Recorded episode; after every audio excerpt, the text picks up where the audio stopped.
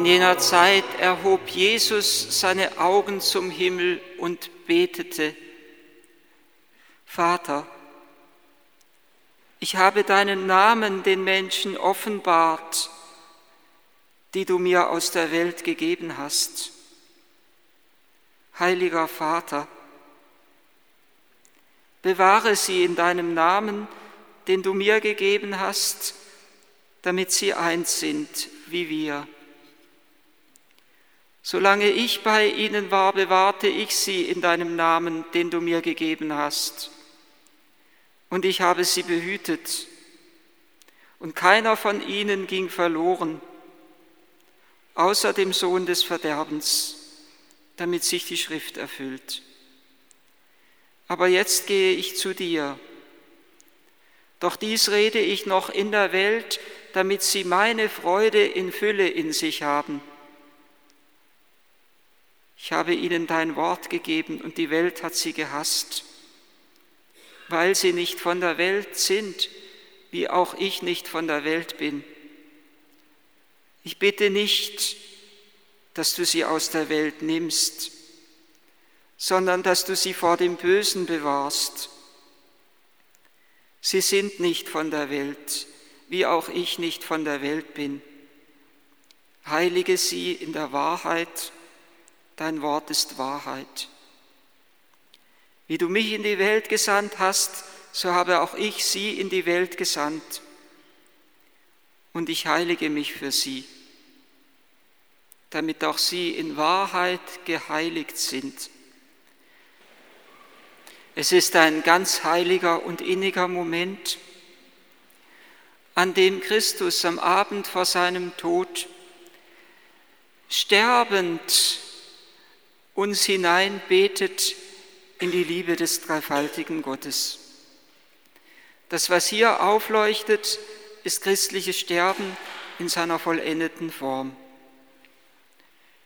Jesus legt den Auftrag, den er vom Vater empfangen hat, in die Hände des Vaters zurück. Es ist ja nur ein kleiner Abschnitt, vielleicht etwa die Hälfte von dem hohen priesterlichen Gebet, das wir eben gehört haben. Am Beginn seines, dieses Gebetes betet Jesus, Vater, du hast ihm, deinem Sohn, Macht gegeben über alles Fleisch, über alle Menschen, damit er ihnen ewiges Leben gebe.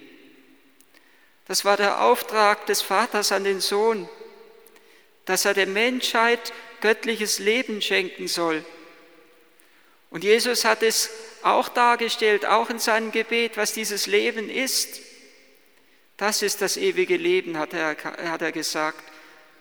Ebenso in dem hohepriesterlichen Gebet. Das ist das ewige Leben, dass sie dich, den einzigen und wahren Gott, erkennen und Jesus Christus, den du gesandt hast.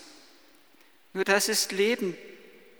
Wenn uns der Durchbruch zu Gott gelingt, wenn uns innerlich diese Mauer, die uns zwischen Gott und uns oft noch besteht, wenn es uns gelingt, diese Mauer zu durchbrechen, wenn der Geist Gottes, auf den wir warten am Pfingstfest, ungehindert in unser Leben einströmen kann, uns innerlich bewegen kann, unsere Worte, unsere Gedanken, unsere Taten bewegt, wenn diese Mauer niedergerissen wird und der Geist Gottes wirken kann, das ist das Leben, dass sie dich, den einzig wahren Gott erkennen und den du gesandt hast, Jesus Christus, deinen Sohn.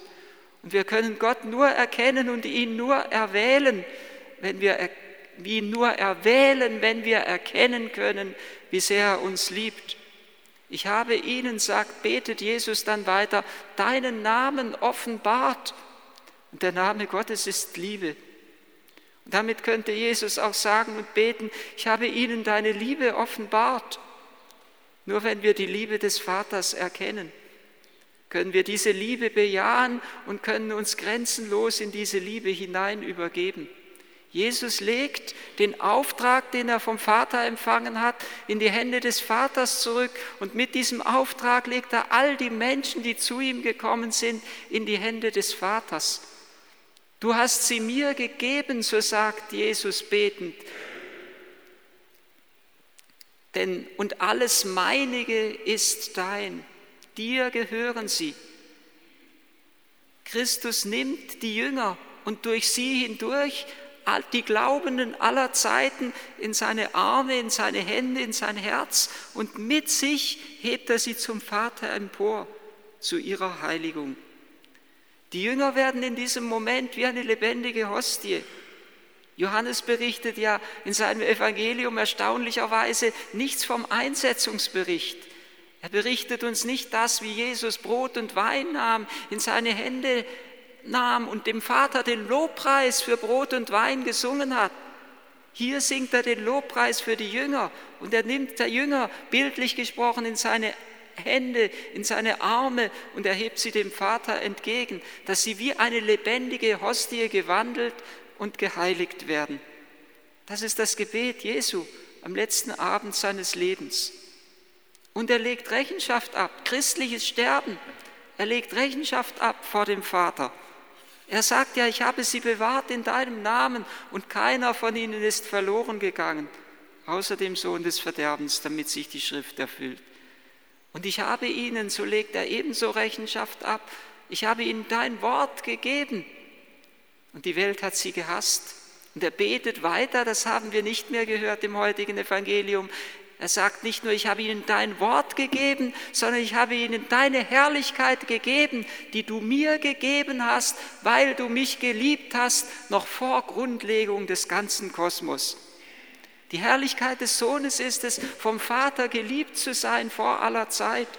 Und genau diese Liebe hat er an uns weitergegeben, dass wir erkennen, dass wir geliebt sind vom Vater noch vor Grundlegung der Welt. Und wer diese Liebe erkennt, der braucht keine Angst mehr zu haben vor Gott. Und wer diese Liebe erkennt, der kann sich in die Liebe Gottes hinein fallen lassen. Da können sich Blockaden in unserem Leben lösen. Jesus betet für die Seinen, bewahre sie in deinem Namen. Und noch einmal, bewahre sie in deinem Namen. Und noch einmal betet er, ich bitte dich nicht, dass du sie aus der Welt wegnimmst, sondern dass du sie vor dem Bösen bewahrst. Er betet eigentlich um die Verwirklichung des Taufgelübdes. Im Taufgelübde schwören wir dem Bösen, sagen wir dem Bösen ab und geloben uns Christus an.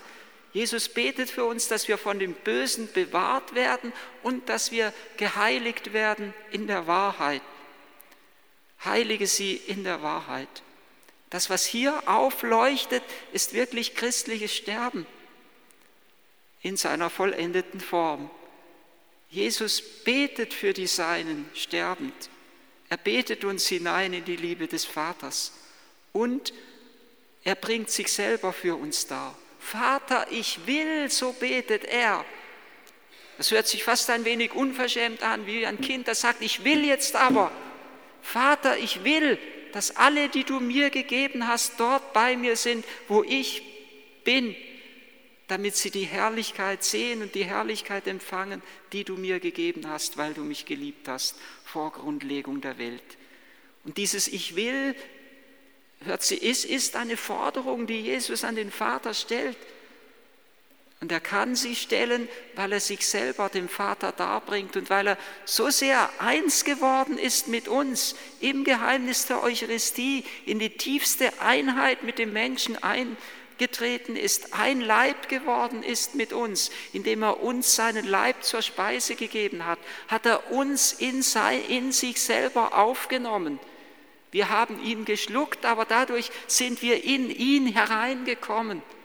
Er hat uns angenommen mit allem, was wir sind und haben, auch mit unseren Fehlern und Sünden. Deshalb ist er ja am Kreuz so jämmerlich gestorben.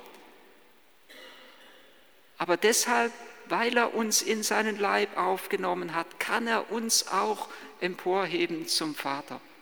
Christliche Sterben, er legt Rechenschaft ab vor dem Vater. Er betet für uns, er legt uns und er legt seinen Auftrag und die Menschen, die ihm anvertraut waren, zurück in die Hände des Vaters. Für sie heilige ich mich, betet Christus, damit auch sie in Wahrheit geheiligt sind. Da wird das Sterben in einen Akt der Hingabe und der Liebe verwandelt. Das, was hier geschieht, ist genau das Gegenteil von dem, was wir in schaurigster Weise ja wirklich in meines Erachtens in schaurigster Weise in der vergangenen Woche mithören und mit ansehen mussten, wie ein australischer Wissenschaftlicher David Goddale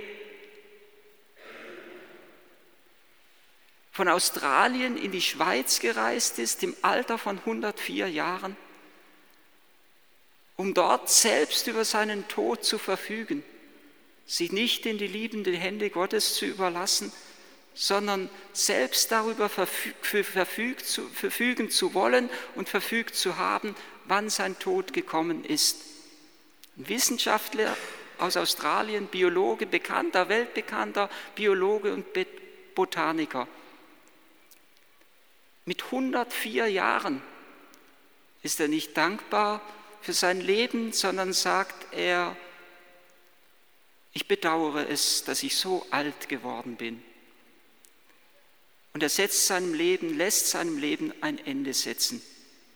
Und es wird uns von den Medien vor Augen gestellt als große Errungenschaft der Neuzeit. Der Mensch, der selbst über sich verfügt, und unser Sterben bringt immer etwas zum Ausdruck auch von dem, wie wir gelebt haben. Er hat nicht geglaubt, so ist bekannt geworden. Er hat nicht geglaubt an ein Weiterleben nach dem Tod. Und da, wo der Mensch nicht an Gott glaubt, da wird er selber sich zur obersten Norm. Da kann er selbst über sein Leben, meint er selbst über sein Leben und Sterben verfügen zu können. Es ist nicht Annahme, dankbare Annahme dessen, was der Herr mir geschenkt hat. Vor zwei Jahren, so wurde groß geschrieben in den Zeitungen, ist er erst eigentlich in den Ruhestand getreten mit 102 Jahren. Ein so reiches Leben, wo er sicherlich in der Wissenschaft wahrscheinlich, ich kenne ihn näher nicht, aber sicherlich in der Wissenschaft manches auch sehen, erkennen, bewirken konnte der sagt, ich bedauere es, so alt geworden zu sein, jetzt ist fertig. Ich habe, so verkündet er, einen Tag vor seiner Tötung in einer öffentlichen Pressekonferenz, die er noch abhält, mit 104 Jahren, mit kräftiger Stimme singt er in das Mikrofon Freude schöner Götterfunken. Und er verkündet, ich habe keine Lebensqualität mehr, ich kann nicht mehr selbstständig im Bus fahren, ich kann nicht mehr über mein Leben selbst bestimmen. Ich will mein Leben nicht aus der Hand geben, sondern will selbst bis zum Tod darüber verfügen. Ich bitte dich nicht, sagt Jesus und betet Jesus für seine Jünger, dass du sie aus der Welt nimmst, sondern dass du sie vor dem Bösen bewahrst. Jesus betet nicht dafür, dass wir vor allem Leiden bewahrt bleiben. Er weiß ja vielmehr, dass oft das Leiden eine geheimnisvolle Kraft ist, die unser Leben innerlich prägt und verwandelt. Da, wo wir das Leiden nicht mehr annehmen und meinen, dem Leiden durch den Tod ein Ende bereiten zu können, da lehnen wir letztendlich auch den Weg Gottes mit uns und die Gnade Gottes für uns ab. Hier leuchtet uns christliches Sterben in seiner vollendeten Form auf. Und es ist ein Ausdruck dieses Gebet, dieses Sterbegebet oder viel besser hohe priesterliche Gebet Jesu, wie er gelebt hat. Sein Gebet ist eine Zusammenfassung seines ganzen Lebens. Es ist priesterliche Existenz, Darbringung der Welt, der Schöpfung der Menschen an den Vater, damit der Vater sie heiligt. Und wenn wir heute den Muttertag feiern, dann leuchtet in diesem Gebet auch das auf, was eine heilige Mutterschaft ist. Auch jede Mutter ist immer wieder gerufen, Rechenschaft vor Gott abzulegen. Auch jede Mutter wird nichts anderes tun, als ihre Kinder, ihre Familie immer wieder Gott darbringen. Und deshalb beten wir heute für die Mütter um ihre Heiligung, damit durch sie hindurch die Familien geheiligt werden. Wenn die Familien geheiligt werden, kann Heil in die Schöpfung und in die ganze Welt hineinkommen. Und das Urbild heiliger Mutterschaft leuchtet uns auf in Maria und gerade auch in Maria im Abendmahlsaal, wie sie mit den Jüngern vereint nach Christi Himmelfahrt auf den Pfingstgeist wartet, wie sie die erste, wie sie mal bezeichnet wurde, ich meine Raniero Cantalamessa war es, der Maria so bezeichnet hat, wie sie bezeichnet wurde als die erste Firmpatin, die diesen Firmling, die Jünger, durch Christus dem Vater entgegenhält, wie Jesus uns in wie eine lebendige Hostie dem Vater entgegenhält zu unserer Heiligung. Und der Vater lässt dieses Gebet seines Sohnes nicht unbeantwortet. Er beantwortet es mit der Ausgießung des Heiligen Geistes. Es ist vollmächtiges Gebet, es ist hohepriesterliches, das Gebet des hohen Priesters Christus. Er bringt uns dem Vater dar und der Vater vollendet das Gebet seines Sohnes an Pfingsten. Jetzt liegt es nur noch an uns, dass wir uns diesem Geist Gottes ausliefern und grenzenlos zur Verfügung stellen.